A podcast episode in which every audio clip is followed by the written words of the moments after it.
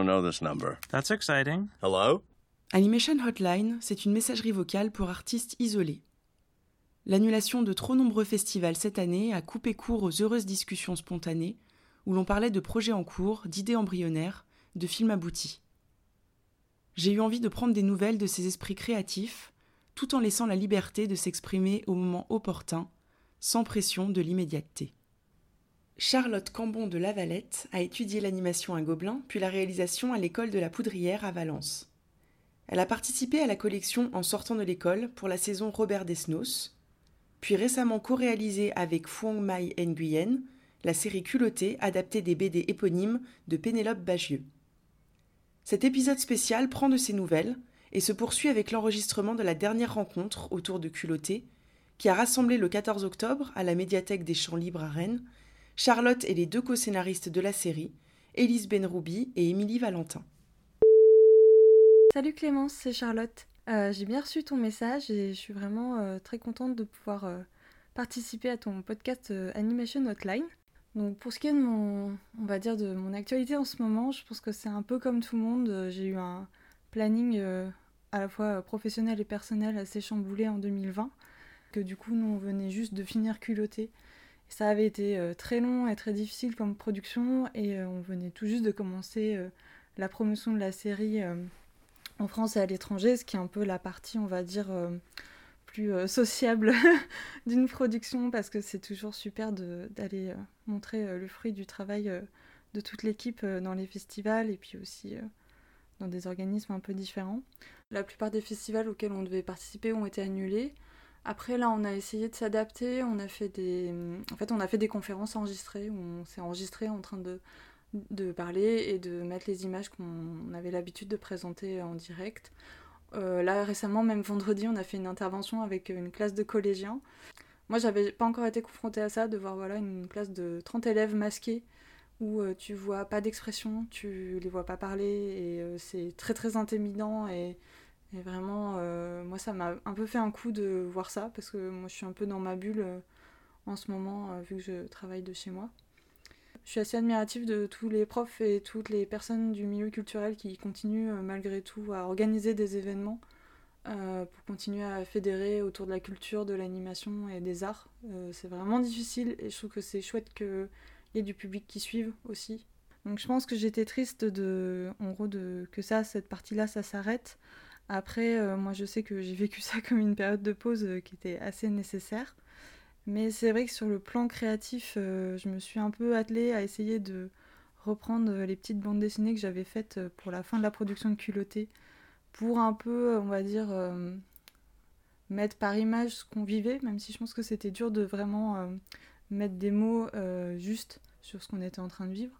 Et en fait, professionnellement, ça a été assez compliqué. Moi, j'ai eu pas mal de projets qui, se sont, qui devaient se faire pendant l'été, notamment des pilotes euh, qui se font beaucoup à cette époque de l'année euh, pendant l'été euh, qui ont été annulés, des projets de développement qui du coup se faisaient pas. Donc j'ai un peu eu peur au début de me dire bah zut en fait ça va peut-être être un peu compliqué de retrouver du travail rapidement.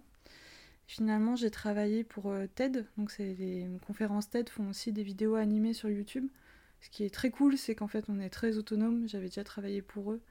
On fait des vidéos animées entre 3 et 5 minutes sur des thèmes euh, hyper divers. Et moi j'ai fait un film avec euh, ma copine d'atelier Roxane Campoy et mon copain euh, Antoine Delebar sur la grossesse. Donc c'était bien, c'est un domaine que je ne maîtrise pas du tout. Donc j'ai appris plein de choses et puis j'espère qu'on a été assez, on va dire, qu'on a bien expliqué notre sujet. Donc ça, ça m'a emmené jusqu'à l'été. Après, j'ai bossé euh, pas mal en storyboard, donc j'ai bossé sur un spécial TV pour une boîte qui s'appelle Triggerfish. Et euh, j'ai travaillé avec. Euh, là, je travaille avec ma pote Emma Carré, que j'ai rencontrée à la Poudrière sur un spécial TV pour Timto. sinon, mon actualité, ben, du coup, c'est que nous, on essaye vraiment de continuer à pouvoir garder notre atelier qu'on a monté à Lille, qui s'appelle les Requins Citrons. Donc là, c'est la deuxième fois qu'on vide notre atelier c'est toujours un peu un coup dur euh, de, voilà, de, refermer cet espace et retourner travailler de chez nous. On aurait envie de développer ça. En fait, on aimerait peut-être développer un système de soit de mécénat ou parce que nous on a, un lieu mais on n'a pas de fonds. mais peut-être de s'associer avec soit la région pour avoir peut-être des fois pouvoir, on va dire, héberger des gens gratuitement pour développer un projet. Après, nous, on a une expertise de boulot, mais on n'est pas producteur, on n'est pas non plus ni dans des commissions, donc on est plus, on va dire, un soutien moral et de lecture, mais c'est pas notre job à plein temps parce qu'on bosse chacun sur nos projets. Mais euh, on a de plus en plus de demandes de gens euh, et de copains à qui on doit dire non parce que l'espace est trop petit. Euh, parce qu'on n'a pas plus de 400 places. Et donc là, ça serait. Bah, c'est pareil, ça a été un petit peu coupé, coupé court. On, est toujours dans le même endroit depuis le début. Mais ça, c'est quelque chose dans les années à venir qu'on aimerait peut-être un petit peu développer. Je pense que le plus dur en ce moment, c'est que c'est super dur de se projeter. Je sais pas, c'est c'est assez chouette parce qu'en fait, je suis quand même assez rassurée de voir qu'il y a beaucoup, beaucoup de projets qui se font, il y a beaucoup de projets qui se relancent. Euh, je pense qu'avec l'animation aussi, on a des contraintes techniques euh, qui en fait sont, sont, surmontables, comme on est tous euh, assez facilement équipés de plus en plus chez nous. J'ai l'impression qu'on arrive à trouver de nouvelles manières de s'organiser, et puis il y a peut-être maintenant plus de confiance aussi de la part des studios et des employeurs de pouvoir laisser les gens travailler chez eux. Moi, je sais que quand je fais du storyboard, euh, je trouve ça quand même assez idéal parce que voilà, on est quand même sur des rythmes assez soutenus. Et euh, surtout, des fois, ben, on est bloqué, on n'a pas d'idée. Et moi, je préfère autant m'arrêter, euh, faire une vraie pause d'une heure et puis reprendre que d'être sur ma chaise à attendre que ça vienne alors que, que j'ai besoin d'aller marcher, de regarder quelque chose, de me changer les idées, quoi. Parce que la créativité, ça se nourrit. Et je pense que c'est d'ailleurs une des choses les plus difficiles en ce moment, c'est qu'on peut plus aller moi, j'ai continué à aller au cinéma quand même, euh, malgré tout, mais c'est vrai que moi, c'est quelque chose qui me manque de plus en plus.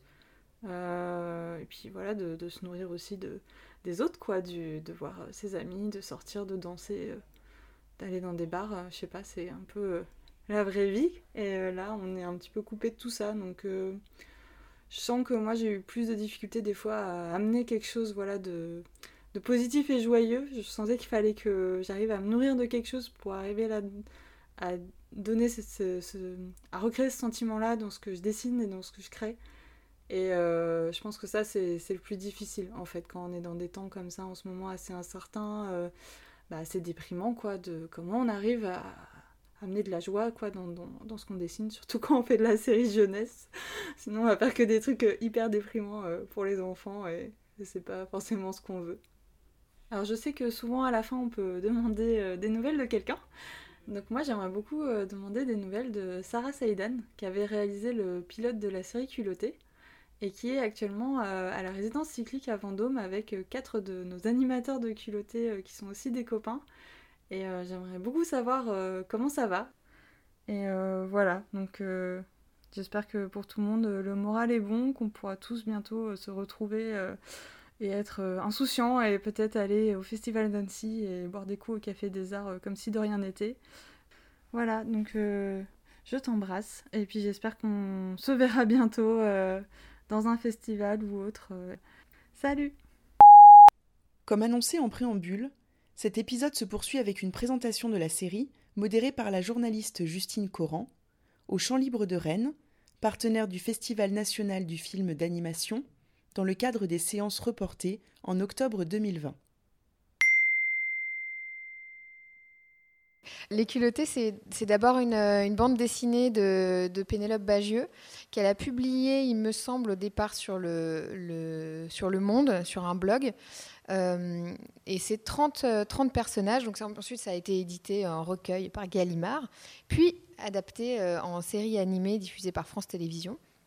Donc c'est 30, 30 personnages qui euh, sont connus ou moins connus, mais qui, qui en général ont été un petit peu oubliés euh, par l'histoire. Et ces 30 personnages féminins qui ont, voilà, qui ont transgressé les règles pour faire euh, ce qu'elles avaient envie ou prévu de faire.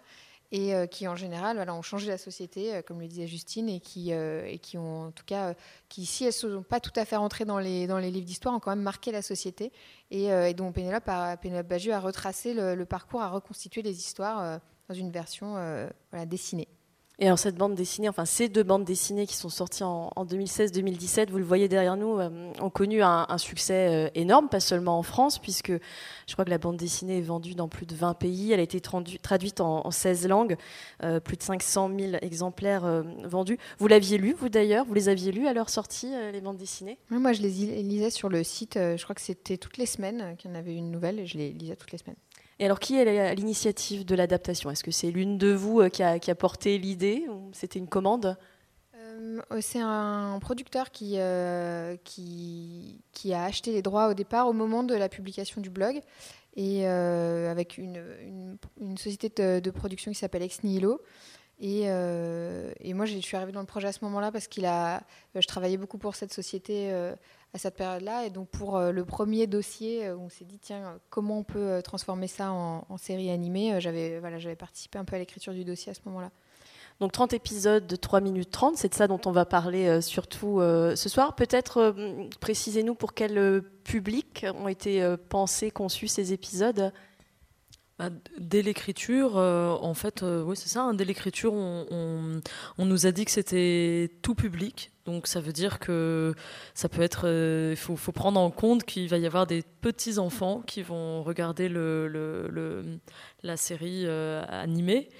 Et voilà. Et euh, peut-être qu'on en parlera plus précisément, mais c'est vrai que ça a posé des questions parce que bon, dès qu'on passe à l'animation, c'est encore plus plus fort, enfin que, que, quand c'est animé, tout ce qui est la violence, ou enfin voilà comment, comment on représente ça en animation. Euh, voilà. Mais c'était tout public. Ouais. Tout public. Alors, ce qu'on va faire pour que tout le monde soit au même niveau euh, pour cette soirée, c'est qu'on va tout de suite euh, vous donner un, un petit aperçu d'un épisode. On va regarder l'épisode pilote, donc le tout premier qui a été euh, conçu, et vous nous le décrypterez, euh, pardon, juste euh, après. pilote qui met en scène Annette Kellerman. Il y a des chances que vous ne la connaissiez pas, parce que je pense que voilà, elle fait partie de ces femmes, comme tu le disais, qui ont pourtant marqué l'histoire, mais qu'on n'a pas vraiment retenu. Une pionnière, vous allez voir, qui a mouillé son maillot pour l'émancipation des femmes. On regarde ça tout de suite.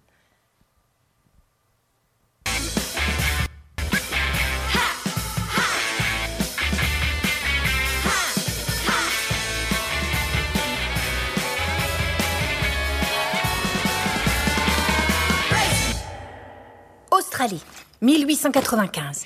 La petite Annette Kellerman souffre de la polio. Personne ne sait comment la soigner. On va essayer quelque chose. Nage, Annette, nage Et ça marche À 15 ans, Annette est guérie et a trois passions dans la vie. Nager, nager, nager. Et sinon, j'aime la natation. Ça tombe bien, c'est une très bonne nageuse. Du coup, elle se lance des défis. Comme d'autres traversent la rue, Annette traverse la Manche. Enfin, elle essaye. Hmm, j'ai pas réussi, mais j'ai dépassé tous ces hommes. Même avec ça. Je vais exécuter sous vos yeux le saut le plus vertigineux jamais réalisé par une femme. J'adore mettre en scène mes performances.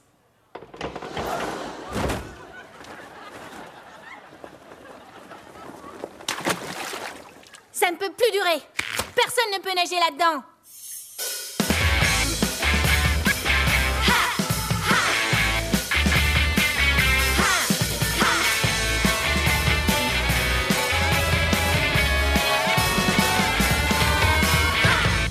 Bah, c'est vrai qu'à cette époque, la loi interdit aux femmes de montrer leur corps. Mais Annette est prête à tout pour faire avancer le droit des femmes. Tada Voici mon maillot de bain. Et merci pour l'invitation. Après ce royal scandale, en 1905, Annette va encore plus loin. Et maintenant, j'enlève le bas. Arrêtée pour indécence. Indécence? Ce qui est indécent, c'est de décider à la place des femmes comment elles doivent s'habiller. Objection, votre honneur. Vous voyez bien que c'est plus pratique pour nager, non? Acquitté. C'est comme ça que le maillot de bain d'Annette de Kellerman devient célèbre. Un symbole d'audace arboré avec fierté par les starlettes. Et même par Madame Tout-le-Monde une fois qu'il est commercialisé. Son aura sulfureuse intrigue Hollywood. Et Annette ne se fait pas prier pour jouer les sirènes. Mais comme je ne fais jamais les choses à moitié, je rentre dans l'histoire du cinéma totalement nue. Comment faites-vous pour avoir un corps aussi parfait? Vous avez un secret? Le secret, c'est de prendre soin de soi. L'activité sportive, la nutrition. La nutri quoi Euh, ouais, il y a du boulot. Annette voilà une nouvelle occasion de continuer son combat. Dès 1918, elle publie des livres de remise en forme et ouvre même une épicerie bio, ce qui est révolutionnaire pour l'époque. Comme dirait l'autre, on ne naît pas fou, on le devient. Annette applique ses conseils et nage chaque jour jusqu'à la fin de sa vie. 89 ans. Parce qu'il n'y a pas d'âge pour être fier de son corps.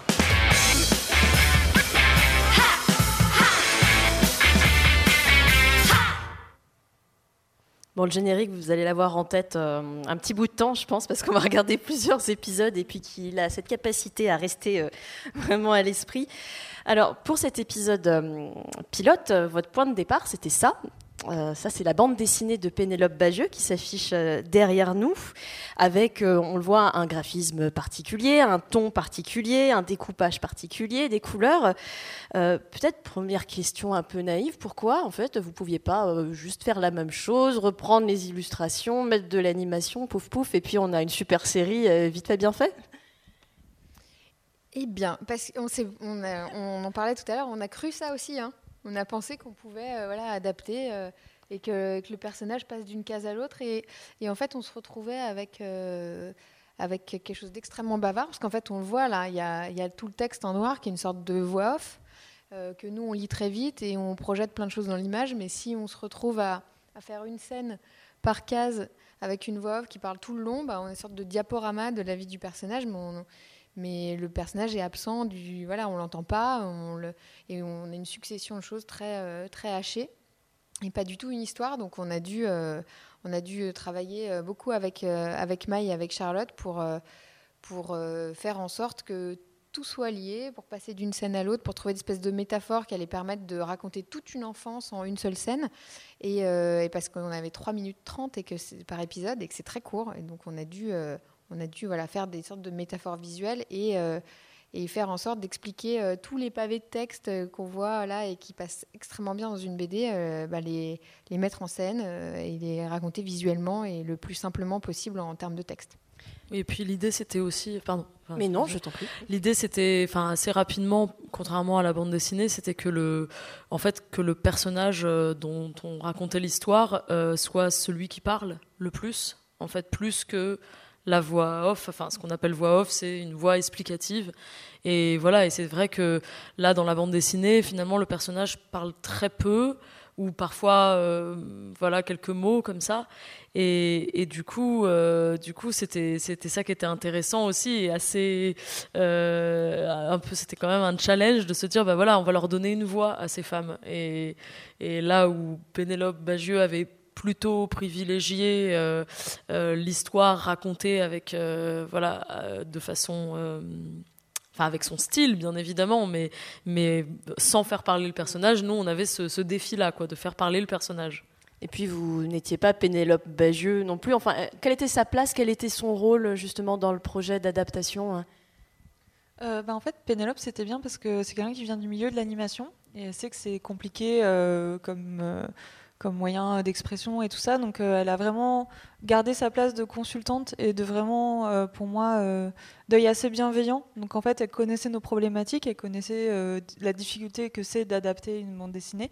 Donc, je trouve que c'était super, c'est qu'elle a été vraiment dans la confiance et elle a aussi aidé à recadrer des fois quand elle sentait qu'on s'était peut-être éloigné d'un personnage ou qu'il y avait peut-être un aspect de la personnalité qu'on avait un peu évoqué trop vite. Je sais que par exemple, on a eu une discussion autour du personnage de Sonita où on avait beaucoup Alors, diabolisé sa Sonita, mère. tu peux dire qui c'est Sonita Oui, Sonita Alizadeh, qui est une jeune rappeuse afghane, qui a réussi à partir aux États-Unis et avoir une bourse d'études euh, pour euh, en fait euh, vivre sa passion du rap, et puis aussi parce qu'elle a échappé à un mariage forcé. Et on avait beaucoup diabolisé sa mère. Sauf qu'en fait, Pénélope Bagieux a été en contact avec euh, la plupart des femmes qui sont encore vivantes et qui sont dans la bande dessinée. Et en fait, euh, son point de vue, elle, elle adore sa mère. Et je pense que c'est, elle lui pardonne un peu quelque chose qui est plus un problème de société. Et, et du coup, on a réorienté voilà le personnage de la mère parce que voilà, dès qu'on fait parler un personnage, on lui prête une intention, on lui prête une gestuelle, et ça peut être, euh, on peut vraiment beaucoup s'éloigner et euh, être, euh, comment dire, offensant en fait dans une représentation parce qu'en fait, on, imagine la vie de ces femmes aussi, parce que tout leur univers familial n'est pas forcément documenté. Donc on, on, raccroche les wagons, quoi. Mais dès qu'on passe par l'animation, on crée quelque chose qui a l'air vrai. On est responsable de ça aussi, quoi. On a vu à travers cet exemple 3 minutes 30, c'est court. En même temps, on peut dire beaucoup de choses, mais ça faisait partie des contraintes initiales qui se posaient à vous.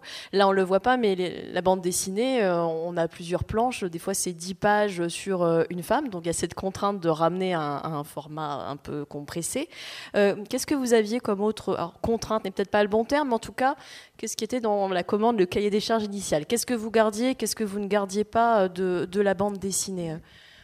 Bah, ça, c'était une contrainte assez constructive, hein, finalement, parce que les, les culottés, quand même, ces personnages-là qui ont réussi à peser comme ça dans la société, c'est en général des gens qui ont des vies euh, très remplies.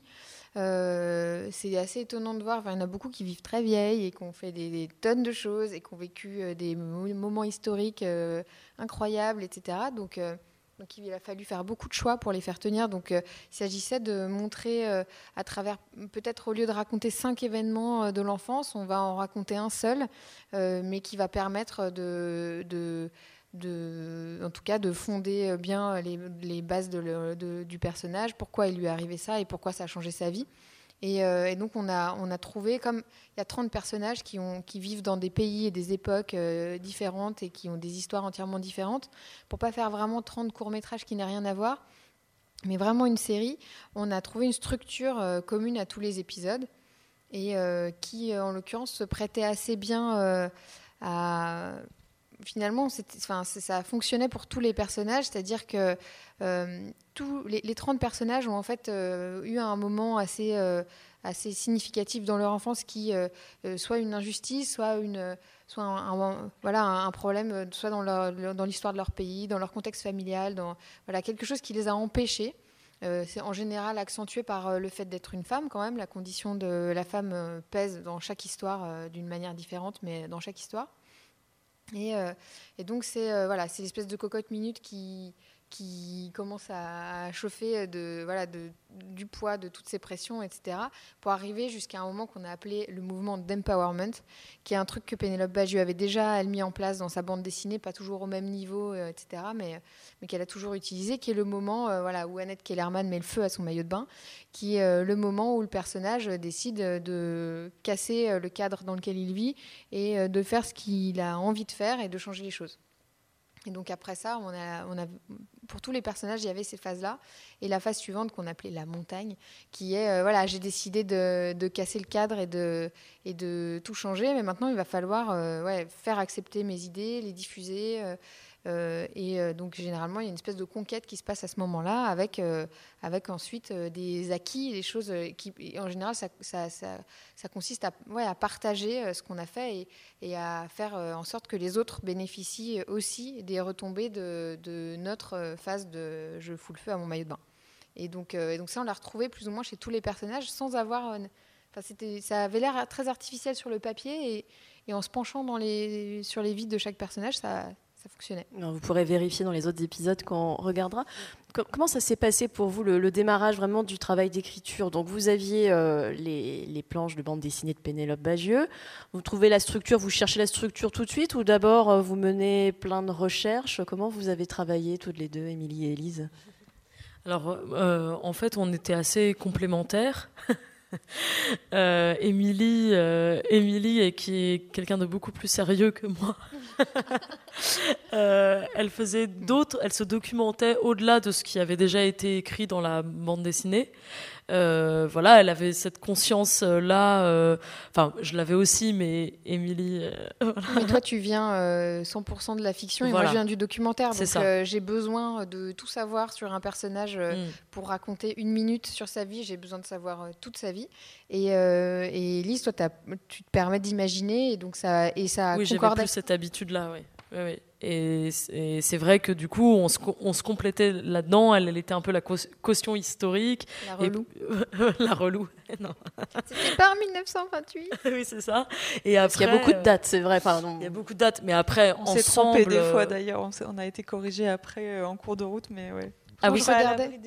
Je On n'est regardais pas à les commentaires, euh, parce que les lecteurs du Monde corrigeaient euh, la bande dessinée beaucoup. Donc moi, j'ai lu tous les, toutes les- tous les commentaires de lecteurs de toutes les Ah, Avec toutes les insultes aussi Bah, dedans. pas non, il n'y en avait pas trop. Ça va.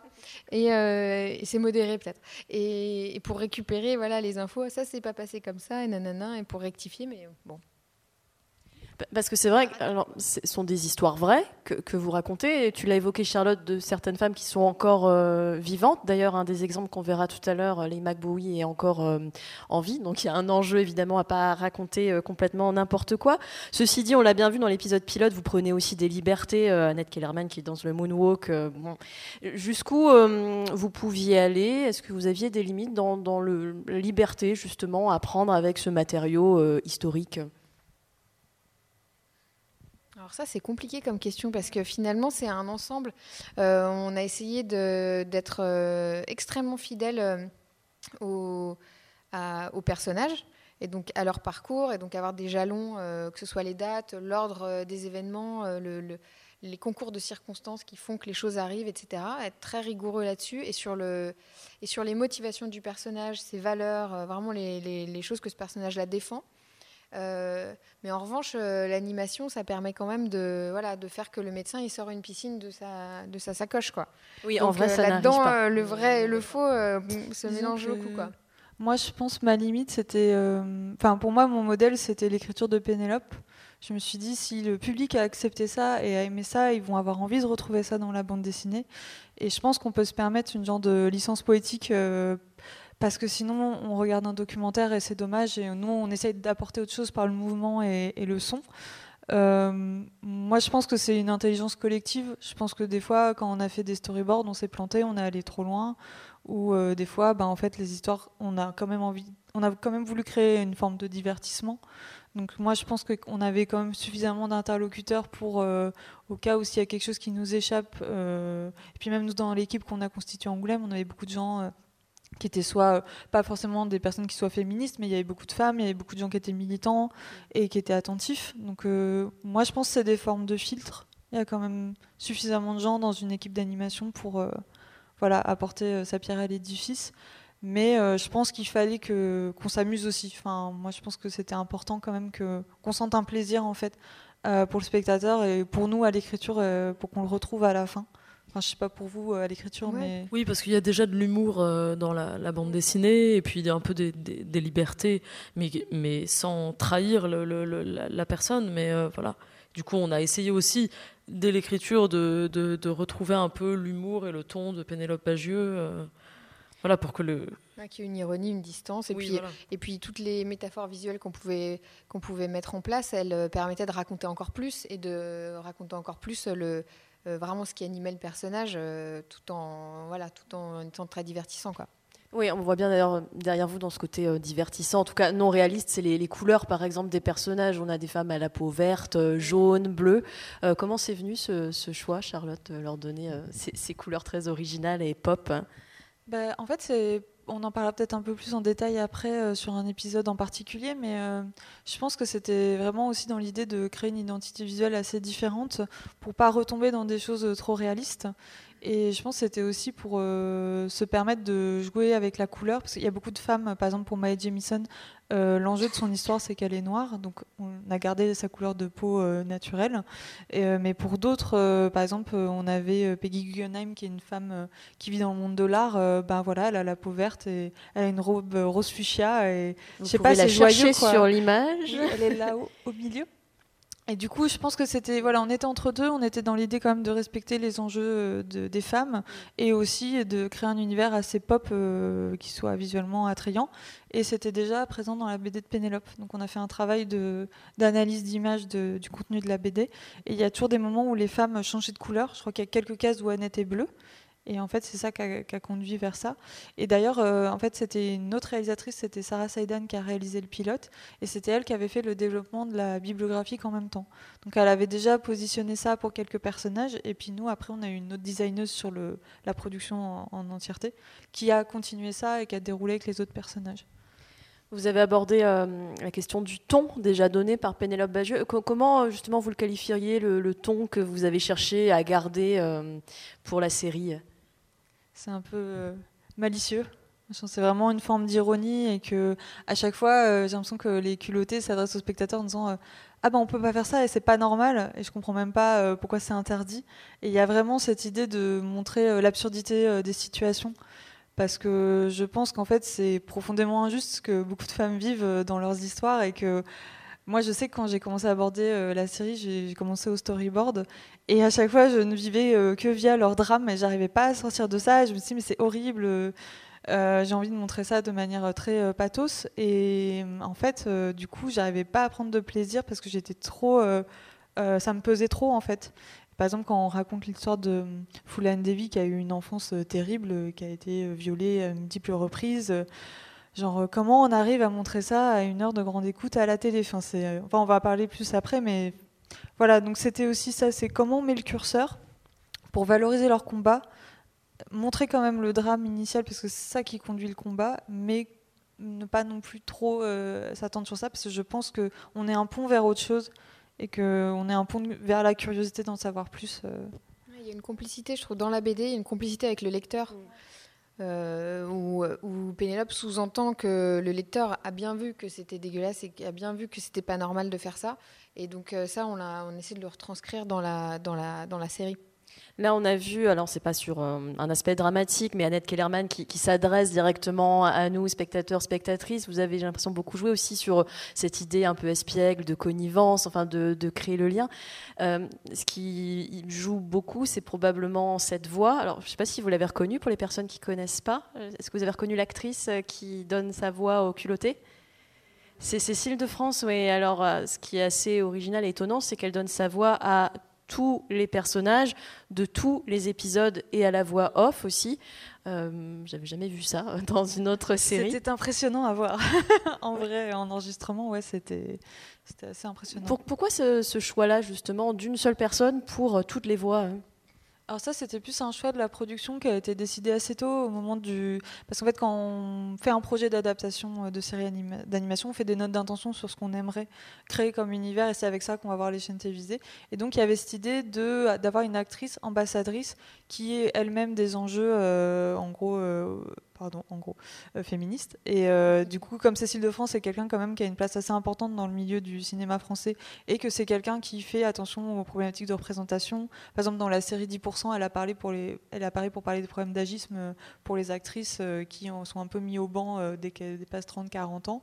Et donc, je pense que pour elle, c'était assez évident. Euh, je crois qu'elles avaient contacté plusieurs personnes et je crois que Cécile de France était la plus euh, enthousiaste. Et surtout, elle avait trouvé une bonne idée, c'est que pour elle, elle voulait raconter les histoires comme si elle racontait une histoire à, ses enfants. Et je trouve qu'elle a vraiment trouvé ce truc de déclic qui fait que c'est fluide. Par exemple, je crois qu'Annette Kellerman, quand elle l'a fait en première voix témoin, elle a tout raconté d'un coup. Donc en faisant tous les personnages comme quand on raconte un conte à un enfant le soir. Et je pense que c'était la meilleure manière de rendre ça euh, attrayant c'est voilà, c'est ce soir je vais te raconter l'histoire d'Annette Kellerman. Et non, toi tu l'as vu enregistrer euh, les, les, voix. Ouais, ouais, c'était super. Ben en fait, euh, bah, c'était assez fatigant. Du coup, en général, on faisait par session de trois épisodes. Et euh, ce qui était super, c'est qu'elle a vraiment essayé. Enfin, moi, je trouve ça assez bluffant pour l'avoir vu faire, de comment elle arrivait à moduler sa voix. d'arriver aussi à créer du jeu parce qu'elle fait des hommes, elle fait des enfants, elle fait des personnes âgées et euh, ouais, c'était super. Et en même temps, je pense que c'était bien. Elle était toujours dans une forme d'énergie. Donc c'est pour ça qu'on faisait des sessions assez courtes pour que ça se ressente à l'image que voilà, il y a une espèce de d'énergie dans la voix aussi. Je crois que c'est dans le making of que vous pouvez d'ailleurs visionner sur euh, le site de France TV. Je crois que c'est là que elle, explique et je trouve l'explication très chouette que après tout, si la série a pour propos de dire que les femmes peuvent tout faire, bah, autant l'assumer et effectivement tout faire en faisant toutes les voix, euh, enfants, adultes, hommes, femmes. Alors, vous nous avez parlé de la structure narrative commune, euh, mais on a bien compris aussi que chaque épisode a son identité parce que chaque femme a son histoire, et vous en avez un aperçu encore une fois derrière nous, c'est des histoires très différentes, dans des pays différents, dans des contextes culturels différents, à des périodes parfois très différentes. Euh, si vous repérez l'impératrice Wu Zetian euh, en haut à gauche, on est au 7, dans la Chine du 7e siècle, euh, Joséphine van Gorkum, la Hollande du 19e siècle, et on va regarder maintenant un épisode sur Legmac Bowie, donc toujours vivante, les années 2000 au, au Liberia, et puis on va décrypter justement quelques, quelques questions qu'on a commencé à aborder. Donc Legmac Bowie, s'il vous plaît.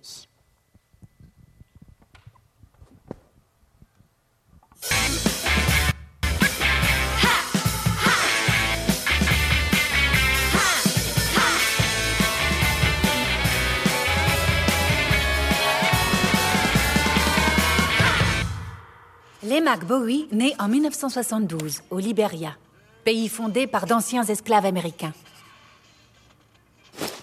Maman, j'y vais. Elle grandit dans une culture à la fois africaine et américaine. Salut les en 1989, Charles Taylor, chef d'un groupe de rebelles, s'empare violemment du pouvoir. Attention, maman Lema poursuit son adolescence dans un camp de réfugiés. Comment je vais faire pour continuer mes études, moi? Oh, oh ça va Laissez-la tranquille. Bonjour, moi c'est Daniel. Euh. Merci.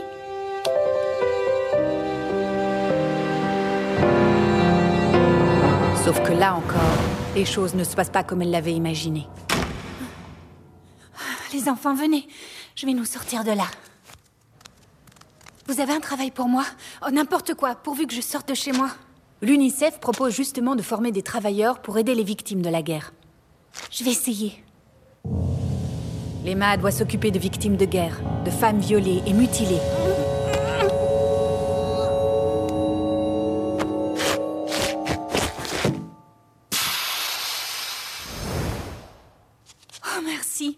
Savez nous écouter. Mais alors, je suis douée pour quelque chose. Je sais ce que je vais faire désormais.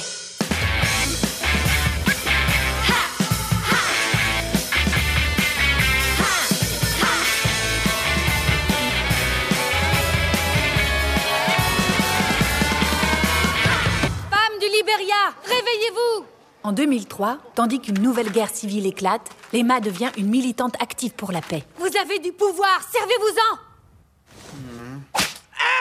Lema encourage alors les femmes à entamer une grève du sexe pour mettre la pression aux hommes. Quelle que soit votre religion, votre condition sociale, votre tribu, rejoignez-nous Ensemble, on fera cesser la guerre civile On veut la paix On veut la paix Par son action, Lema parvient à contraindre Charles Taylor à participer aux négociations de paix orchestrées par l'ONU. Je pense qu'il faut...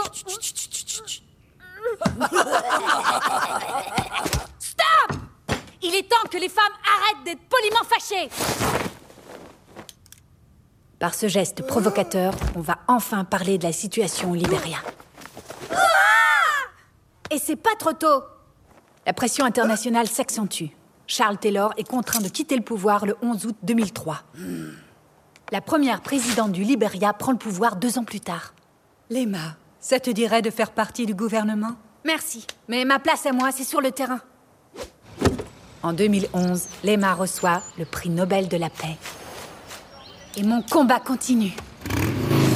Elle crée une fondation pour la scolarisation et l'émancipation des jeunes filles. C'est quand les femmes s'unissent que les grands changements arrivent.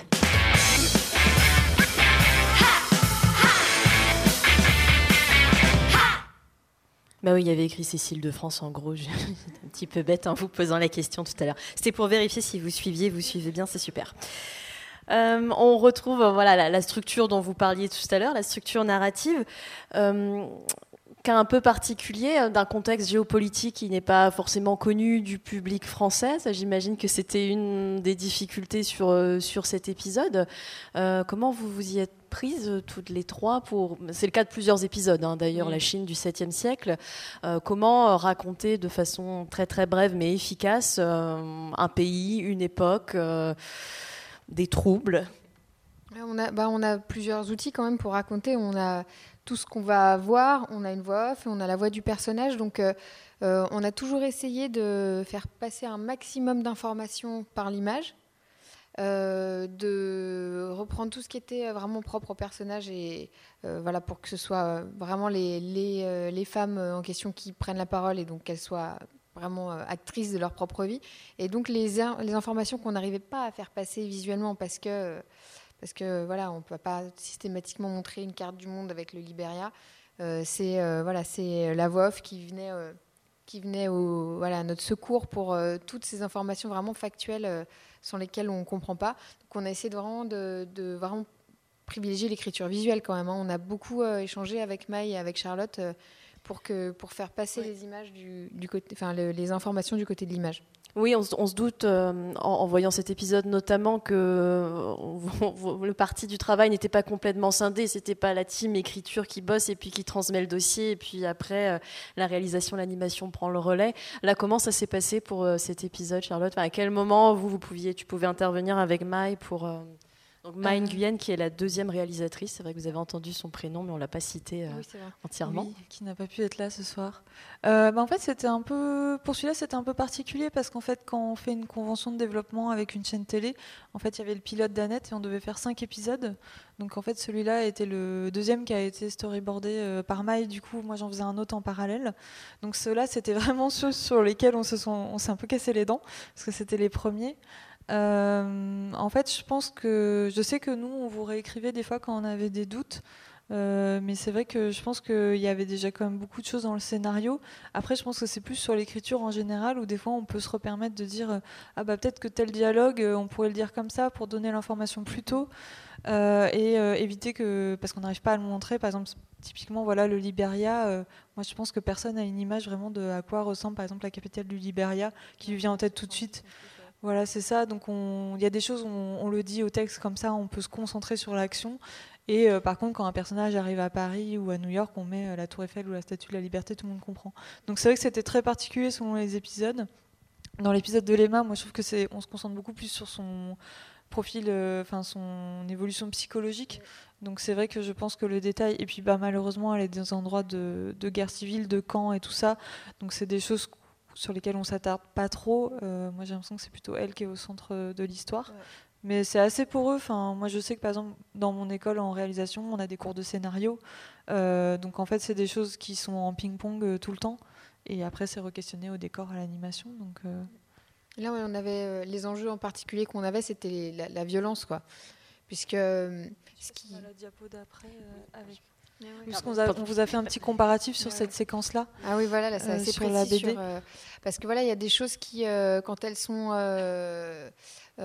quand c'est un dessin fixe avec du texte, c'est beaucoup moins violent que quand ça se met à bouger et quand on a du son, c'est-à-dire une arme à feu.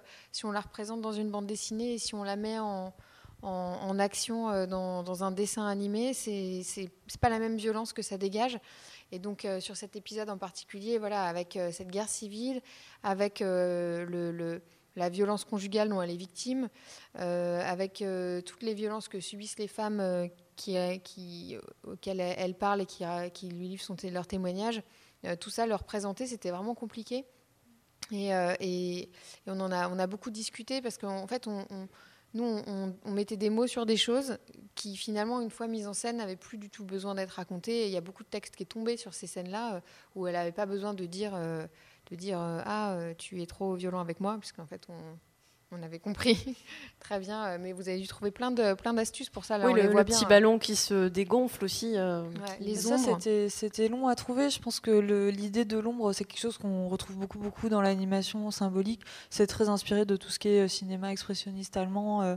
voilà, donc c'est toujours très graphique. les gens comprennent assez facilement. Enfin, je sais que nous sur Culotté, on se base beaucoup sur tout ce qui est références culturelles communes. En fait, on a tous un peu des voilà, des grammaires visuelles euh, construites. Quoi. Ce qu'on raconte maintenant en images, euh, on ne pouvait pas le faire il y a 50 ans. Donc euh, je pense qu'on a tous une grammaire visuelle assez développée. Après, c'est vrai que trouver la bonne représentation et aussi se renouveler au fur et à mesure des épisodes, parce qu'on a d'autres épisodes malheureusement qui traitent aussi des violences conjugales, c'était aussi nous, voilà, comment on essaye de ne pas non plus aussi en fait faire toujours la même chose euh, parce que chaque histoire est différente aussi quoi. Moi c'est vrai que cette histoire du ballon euh, elle est arrivée tard, je sais qu'on a beaucoup fait euh, les ombres, on a fait des nuages, enfin après c'était plus il y avait des visages sur les je pense qu'il y avait il y avait un peu cette idée de personnifier le poids qu'elle porte pour après le rendre inoffensif. on est passé par beaucoup de choses aussi pour cet épisode là, mais c'est vrai que vous vous aviez un peu un canevas des situations et puis bah nous on voyait dans qu'est-ce qu'on pouvait apporter comme solution pour les représentations. Et tu as raison de le souligner, une fois que ça s'était trouvé super pour cet épisode, mais j'ai pas compté, mais il y a quand même plusieurs femmes, ça peut vraiment aussi beaucoup questionner euh, sur ce point-là, qui euh, sont victimes euh, de violences politiques, physiques, sexuelles, de viols, d'inceste. En tout cas, le, problème revient dans plusieurs épisodes. Au-delà même là de la réalisation, mais dans l'écriture, est-ce que vous avez été amené à, à réfléchir à ces questions? C'est-à-dire qu'est-ce qu'on montre, qu'est-ce qu'on ne montre pas, qu'est-ce qu'on dit, qu'est-ce qu'on ne dit pas? Comment vous avez navigué dans ces questionnements complexes? Euh, alors là, on se, posait la question à chaque fois pour chaque personnage, c'est-à-dire on se disait pas bon, ça fait six fois qu'on parle de viol, donc là on va zapper l'épisode viol et, se concentrer sur une autre partie de la vie parce qu'il ne s'agit pas de voilà de réécrire euh, les vies de ces personnages. Euh, donc, mais comment on atténue quand même une certaine violence pour pour pouvoir toucher un grand public en fait? C'est ça qui était très, compliqué. Moi, au départ, euh, toi, Charlotte, tu parlais du fait que tu te sentais parfois un peu écrasée par. Euh, et moi, c'est vrai que parfois, j'étais très mal à l'aise de me dire euh, on va devoir peut-être amoindrir des choses. alors que ces femmes, bah, malheureusement, ça n'a pas été amoindri, quoi. Et du coup, comment leur, enfin, rendre justice et ne pas, voilà, ne pas raconter à la légère des choses terribles. Et en même temps, on avait quand même la contrainte de la chaîne, euh, donc on en parlait tout à l'heure, c'est-à-dire euh, être quand même euh, grand public et du coup de, devoir raconter la vérité tout en n'effrayant pas non plus peut-être des jeunes spectateurs et donc du coup montrer le sang, le, la, violence sexuelle, tout ça, enfin la, représentation, c'est vrai que c'était et du coup on était on était très comment dire euh, oui, enfin moi au départ, je, ça m'avait, je, me disais mais, mais peut-être tant pis, il faut aller euh, loin. Euh, et puis, bah, les, les enfants regarderont ça avec les parents qui, qui leur expliqueront. Mais, on a heureusement, on a trouvé des solutions et ça. des solutions visuelles qui permettent de ne pas mentir, de pas de pas effacer la réalité, mais de la suggérer. Donc chacun comprend en fonction euh, peut-être de son âge ou euh, de sa sensibilité, euh, ce qui se passe exactement. Quoi. Est-ce que vous avez eu des retours de la production ou même de la diffusion vous disant non, là, vous allez trop loin sur ce truc-là, ça passera pas à la télé en l'état, c'est trop violent, choquant, ou que sais-je encore? En fait, je pense que vous, scénario, ça allait. Moi, je trouve qu'étonnamment, on a été assez libre. Je pense qu'en fait, ils se sont beaucoup basés sur le fait que le créneau de diffusion n'était pas une case jeunesse. Euh, au tout début, c'était supposé être en prime, genre début de soirée et tout ça. Donc en fait, ça considère. En fait, euh, moi, une fois, j'avais parlé avec un responsable de, de France Télé qui me disait qu'ils ont une responsabilité par rapport à ce qu'ils montrent de considérer s'il y a une présence possible d'un adulte ou pas. Sachant qu'adulte ou pas, des fois les gens sont pas prêts à expliquer une situation ou une problématique euh, à un enfant, euh, voilà, parce qu'on n'a pas tous les mêmes outils et les mêmes manières de, communiquer. Mais disons que eux, ils ont cette responsabilité-là. Et du fait que c'était pas une case jeunesse, on a pu quand même. Enfin, moi, je vois ce qui passe par exemple au journal télévisé le soir. Euh, des fois, il y a des images horribles. Moi, je me suis retrouvée jeune des fois face à des choses où j'étais pas prête de les voir. Et je pense qu'on a vraiment essayé de faire en sorte que les gens soient pas mal à l'aise par rapport à l'image. Ils peuvent être mal à l'aise par rapport au sujet parce que ça peut déclencher quelque chose ou c'est des choses qu'ils veulent pas aborder ou qu'ils ont pas, euh, ils savent pas comment en parler.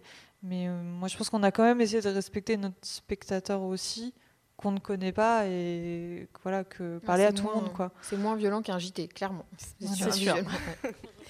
Euh, tu disais tout à l'heure, Charlotte, aussi que hum, le, collectif a vraiment joué là aussi dans les discussions possibles, euh, justement pour ne pas édulcorer comme tu l'évoquais, et en tout cas hum, vraiment savoir ce qu'on voulait montrer. Alors votre collectif, il est quand même assez particulier. Euh, parce que vous avez été une équipe majoritairement féminine. Euh, alors je ne sais pas si ce sont les bonnes données, mais moi j'ai compté sur cette photo que vous m'avez transmise et il y a 75% de femmes. Je ne crois pas que ce soit très représentatif euh, aujourd'hui des projets dans l'animation, à moins que je me trompe. C'était euh, ça s'est fait comme ça? C'est le thème des culottés qui a amené des femmes ou c'était vraiment un choix politique? Bah déjà de la part des, productrices de, chez Silex, c'était quand même une, décision hein, de faire avant tout travailler des femmes. Euh, en tout cas, je pense qu'il était. En tout cas, elles ont tout de suite envisagé euh, de, prendre deux scénaristes euh, femmes. Et pour la réalisation en particulier, je sais que ça leur tenait vraiment à cœur que ce soit une réalisatrice. Et, donc de donner leur, chance à des, femmes, mais dans une idée, peut-être à cause du sujet, mais aussi de façon politique, pour que, parce qu'il y a quand même beaucoup plus d'hommes dans l'animation, et surtout au poste de réalisateur. Et, euh, et donc, pour trouver des réalisatrices confirmées, euh, c'est très difficile, il y en a peu. Donc, en fait, il fallait, euh, donner leur chance à des gens pour, pour pouvoir. euh, pour, que les, pour que les gens accèdent au niveau supérieur d'expérience, etc. Et donc, ça, c'était une démarche active de, de leur part, il me semble, hein, vraiment. Euh, oui, et puis euh, je crois que j'avais regardé, parce que moi j'avais fait une euh, conférence autour de ça, de l'emploi des femmes, et je crois que dans l'animation, on est à 12, 13, 12 ou 13% de femmes réalisatrices de séries, et je crois qu'on est en, autour de 5-6% dans le long métrage. Je pense que personne n'est capable de citer une femme qui a réalisé un long métrage d'animation. Souvent, on ne connaît pas les noms des réalisateurs de long métrage d'animation tout court, mais euh, c'est vraiment rien du tout par rapport à ce qui est produit en audiovisuel en France et dans le monde d'ailleurs, parce qu'il y a énormément de choses qui sont produites. Après, pour ce qui est de l'équipe, juste pour dire, euh, je crois que là, il n'y a pas tout le monde parce qu'il manque euh, l'équipe de storyboard et toute l'équipe de post-prod. Donc, ouais, je crois qu'on était en effet à deux tiers, un tiers. Euh, évidemment, ouais, le public de la BD qui est en fait ciblé féminin, même si moi je considère que la BD de Pénélope s'adresse à tout le monde. Voilà, on ne peut pas euh, ignorer le marketing et voilà euh, comment c'est relayé dans les magazines, dans les médias. Donc c'était plutôt un public féminin euh, qui aimait la BD, qui sont venus. Et du coup, moi j'étais super contente parce que en fait, on savait que c'était des gens qui allaient faire aussi attention à ce qu'ils allaient dessiner et animer. Et pour nous, c'était vraiment important parce que malheureusement, quand on a fait faire des tests à des gens, on a eu des représentations euh, sexistes ou racistes. et les gens se rendent même pas compte. euh, Joséphine Baker, c'est ça? Bah voilà, par Tu exemple, peux nous en dire quelques mots ouais Ouais, bah on a fait par exemple deux, deux tests clés pour moi. Alors, explique comment on, fait, comment on recrute les gens dans l'animation aussi. Ah oui, alors en fait, du coup, dans l'animation, euh, je fais ça rapidement, mais on est principalement intermittent du spectacle. Donc on est euh, sur des contrats euh, courts qui vont de un mois à un an, un an et demi. Nous, la fabrication, c'était à peu près un an et demi, et puis euh, six mois de développement, et vous, à peu près un an encore de développement avant.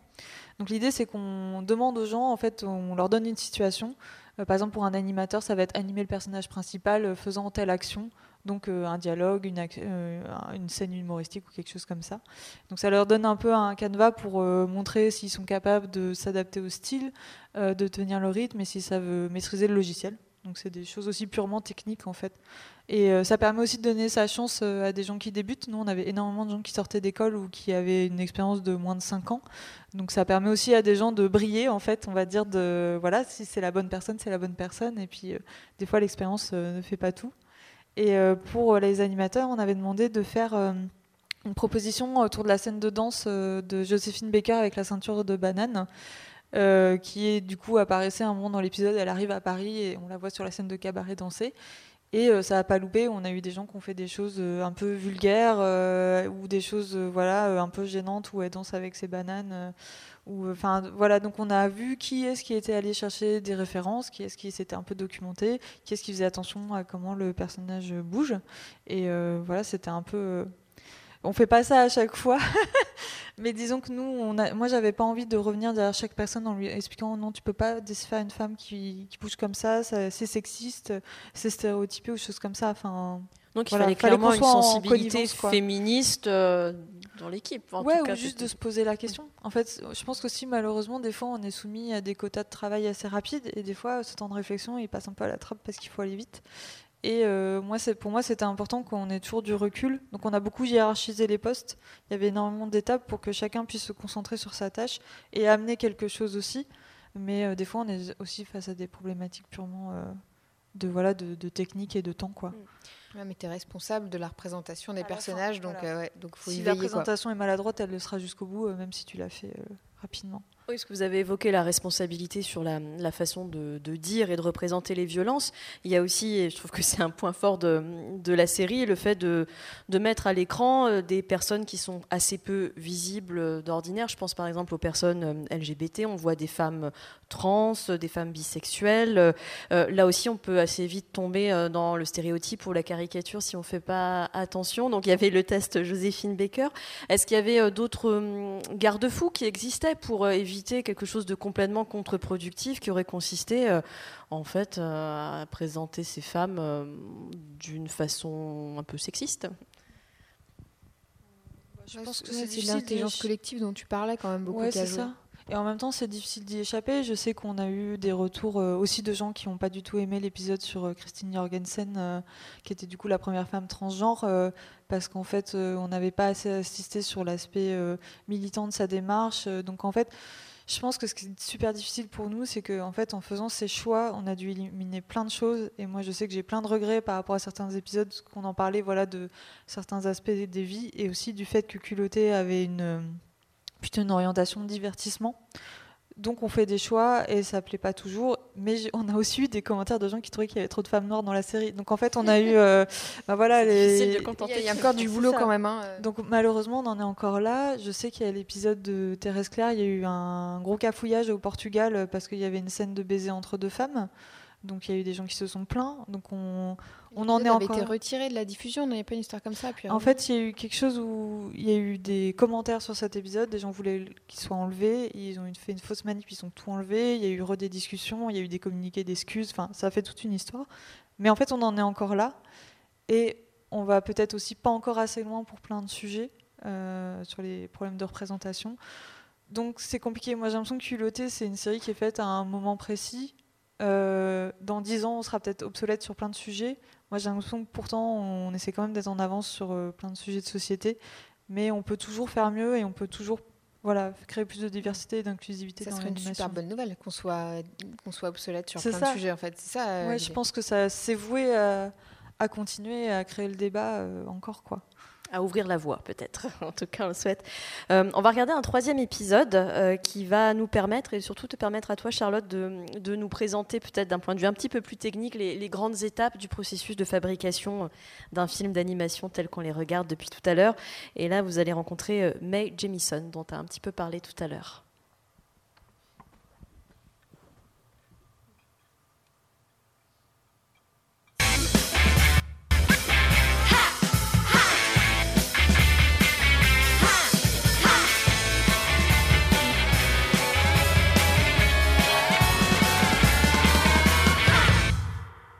Mae Jamison grandit à Chicago dans les années 60. Madame? Oui, Mae On peut respirer sur les autres planètes. Et c'est quoi la gravité? Et on peut voler jusqu'au soleil? Euh... Allez, euh, la journée est finie. C'était bien l'école? Non, la maîtresse n'y connaît rien à l'espace. Alors cherche toi-même dans un livre. Ok. Alors je voudrais bien sur les astéroïdes.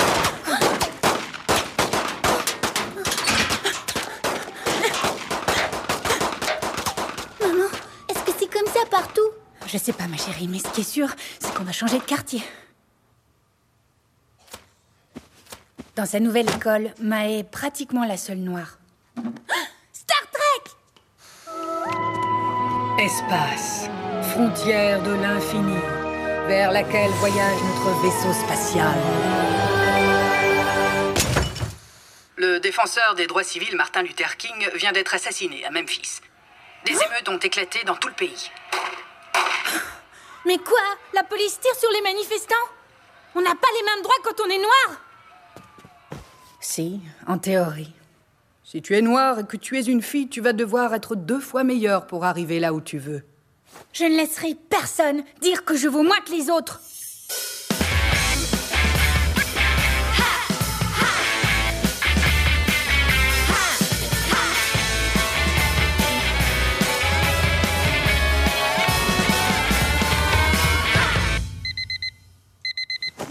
Je suis noire, je suis une femme, et personne ne m'imposera de frontières. Mae est diplômée en chimie, études afro-américaines, swahili, politique subsaharienne et médecine. Alors, qu'est-ce que tu vas faire maintenant? J'ai trouvé un stage dans une ONG. Je pars en Afrique Bonjour Mae travaille en tant que médecin dans des camps de réfugiés. Tout est parfait, tu peux y aller. Et mon rêve d'espace Elle postule à la NASA. Surprise Maë fait partie des 15 personnes retenues sur plus de 2000 candidats. 3, 2, 1, décollage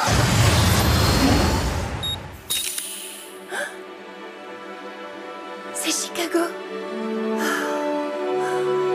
C'est ainsi qu'elle devient la première femme noire dans l'espace. Oui, après 5 ans de recherche et d'entraînement. Après la NASA, Mae se consacre à l'enseignement et transmet son goût pour la science à des générations futures. Ne pense jamais qu'un rêve est impossible. D'ailleurs, il m'en reste un. Monsieur Spock, c'est un honneur. Silence Action Mae Jemison devient la première personne à être allée dans l'espace et avoir joué dans Star Trek. Si on y croit, on peut aller loin, infiniment loin.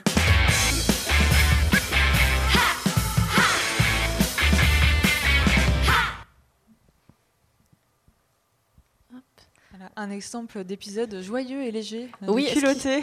Est-ce qu'il était plus facile à écrire, celui-là, que les deux autres qu'on a vus? Bah, c'est vrai que mais Jamison, elle a, elle a une vie, enfin, elle s'est beaucoup, voilà, elle s'est beaucoup battue. euh, elle, euh, c'est quelqu'un qui a énormément travaillé. Et puis, je crois que son histoire avec la NASA, c'est pas hyper bien terminé.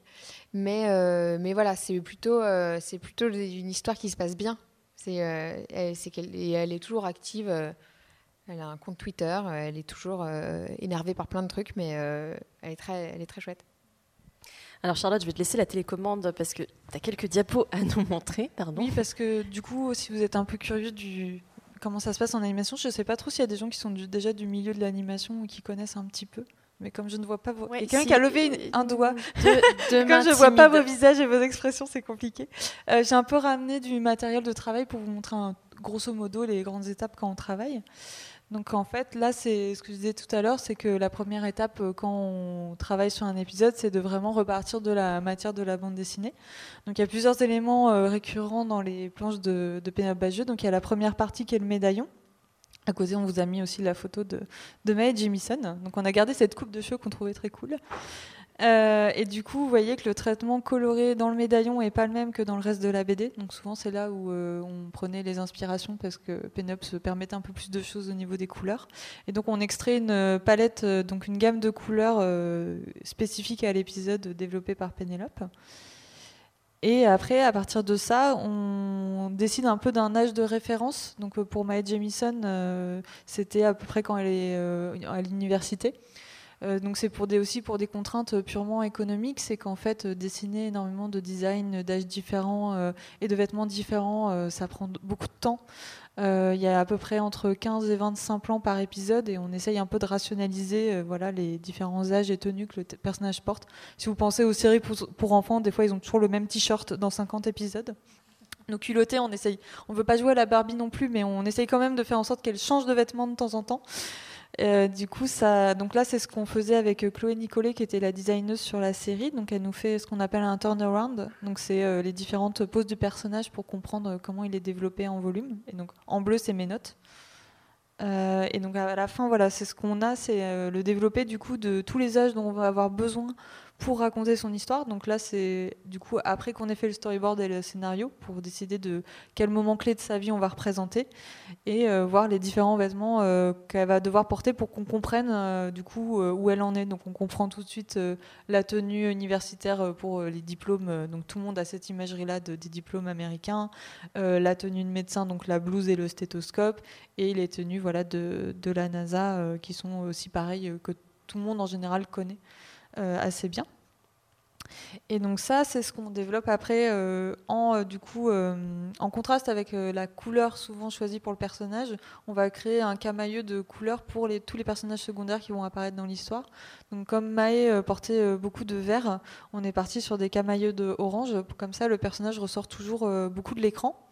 Et euh, donc sur l'épisode de Mae Jemison, on a presque développé une trentaine de personnages secondaires, ce qui est énorme euh, pour euh, une série à si petit budget comme Culotté. Donc quand on a pu, on a réutilisé des personnages dans d'autres épisodes, et puis il y en avait où on pouvait pas. Mais du coup, on voit, voilà, il y a les parents, la maîtresse, tous les personnages de la NASA. Et donc ça, c'était deux autres personnes à Angoulême qui s'occupaient de développer les personnages secondaires de chaque épisode. Et aussi, on a beaucoup joué pareil sur les tenues pour euh, contextualiser à chaque fois. Donc, euh, si c'est les années 70, on a fait beaucoup de pas de def. Euh, quand on pouvait, on essayait de donner des clés de compréhension aussi avec le- les vêtements et les, et les coiffures. Et les montures de lunettes. Et euh, là, c'est, alors je ne sais pas si vous êtes familier avec ce terme, c'est color script. Donc c'est du coup le scénario en couleur. Donc en fait, ce qu'on fait, c'est qu'on fait des petites vignettes euh, qui racontent l'histoire euh, pour un peu donner le mood, enfin l'ambiance de chaque plan. Donc c'est à la fois narratif pour comprendre une émotion souvent, et aussi en fait en termes d'image, de lisibilité et d'image, ce qui marche en petit marchera en grand. Parce que malheureusement, on sait que les gens regardent aussi des vidéos sur leur smartphone. On va pas tous regarder ça au cinéma en grand écran, donc on essaye aussi de faire en sorte que ce soit agréable à regarder pour tout le monde, quel que soit le contexte. Et donc on avait cette séquence dans des couleurs bleues, c'est pour les moments en fait de, de, rêverie de Maë. Donc quand elle est petite et qu'elle regarde Star Trek, il y a cet changement d'ambiance bleu féerique qui vient, qui revient au moment où elle sera dans l'espace. Voilà, ah, c'est à l'envers. Euh, bah, ça, c'était le début, et ça, c'était la fin. et du coup, après, c'est la même personne qui fait les décors après. Donc, on a une continuité de travail. Euh, et voilà, on voyait au début, c'est toute l'ambiance quand elle est dans les. Elle était dans une banlieue euh, assez pauvre de, Chicago, et on avait été parti dans des tons de beige et de gris pour contraster du coup avec ces moments de, de joie quand elle s'évade dans son monde de Star Trek. Et donc pour ce qui est de l'animation, nous on a travaillé sur un logiciel qui s'appelait Adobe Flash, qui est, une, qui est assez commun dans le milieu de l'animation. Et donc on faisait ce qu'on appelle des puppets, donc des marionnettes. Donc en fait on redessinait le personnage au trait euh, filaire euh, de toutes les étapes, enfin de tous les âges et dans les différents angles. Et après du coup les animateurs aussi se constituent au fur et à mesure des banques. Euh, par exemple pour les mains, pour les, ce qu'on appelle les lip sync, c'est quand les, les, lèvres bougent. Donc en fait, ce qui est assez pratique, c'est des logiciels qui permettent d'avoir une banque visuelle où on a toutes les bouches et c'est associé à des lettres et ils peuvent appeler en fait les différentes euh, bouches euh, dont ils ont besoin. Et en fait, ce qui permet en fait de soulager euh, aussi une partie de leur travail et de aussi se concentrer sur le dessin et le mouvement. Donc c'est un travail assez laborieux. Je pense qu'on avait divisé le travail en deux. On avait chacune une équipe de quatre personnes et les animateurs faisaient un épisode en deux semaines.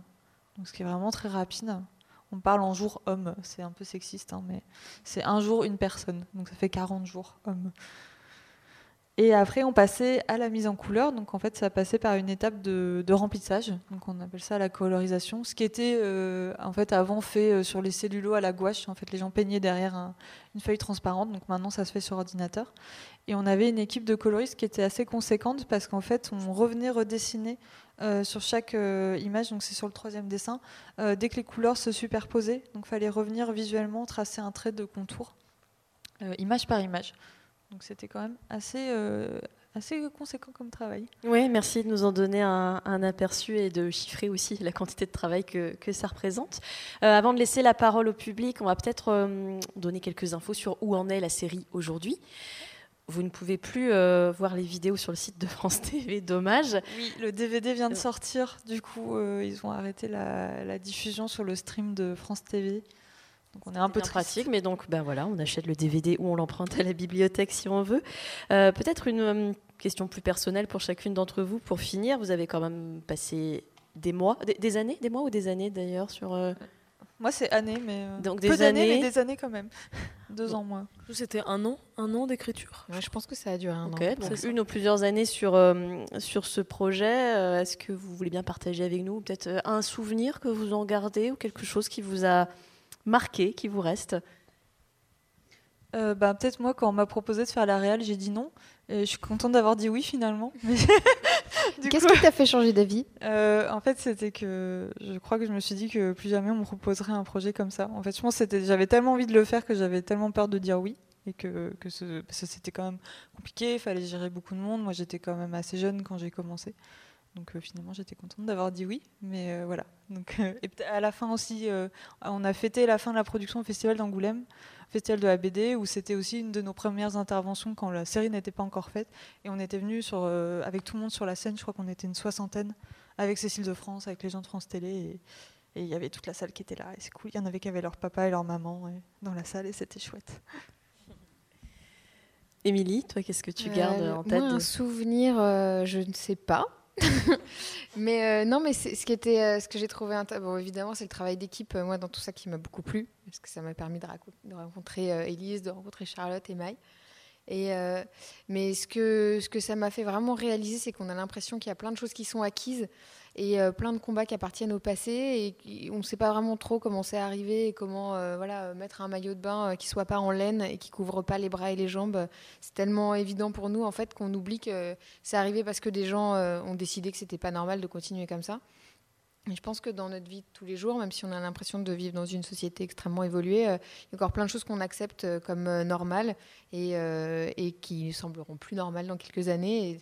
Et, ça montre ce processus-là. Je trouve que tous ces épisodes montrent qu'il a fallu que quelqu'un tape du poing et, et, que toutes ces choses qui maintenant sont acquises, on peut nous les retirer et que c'est pas si évident que ça d'avoir des droits, et, etc. Le mot de la fin est pour toi, Elise. Grosse pression. Ben, ça parle de femmes, euh, cette, euh, cette, série. Et moi, en fait, euh, l'anecdote, c'est que c'est mon cousin qui m'a offert la bande dessinée de Pénélope Bagieux. Et j'ai découvert du coup que mon cousin était féministe. Mais c'est vrai, en plus.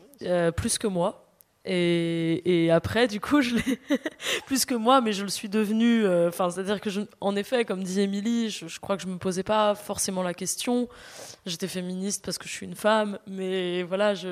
Et, du coup, bah voilà, quand j'ai commencé à, écrire, bon, déjà j'ai rencontré Émilie, puis Charlotte, c'était super. Et puis, euh, du coup, mon cousin était très très fier. Euh, et euh, voilà, parce que quand de m'avoir trouvé du boulot quand la production m'a contacté, eh ben j'ai, oui, je savais de quoi on parlait parce que j'avais lu donc cette bande dessinée qui m'a été offerte par un homme. Voilà. Eh ben, bonjour à lui. Merci beaucoup à vous trois, Charlotte Cambon, Émilie Valentin et Elise Benroubi. On peut les applaudir.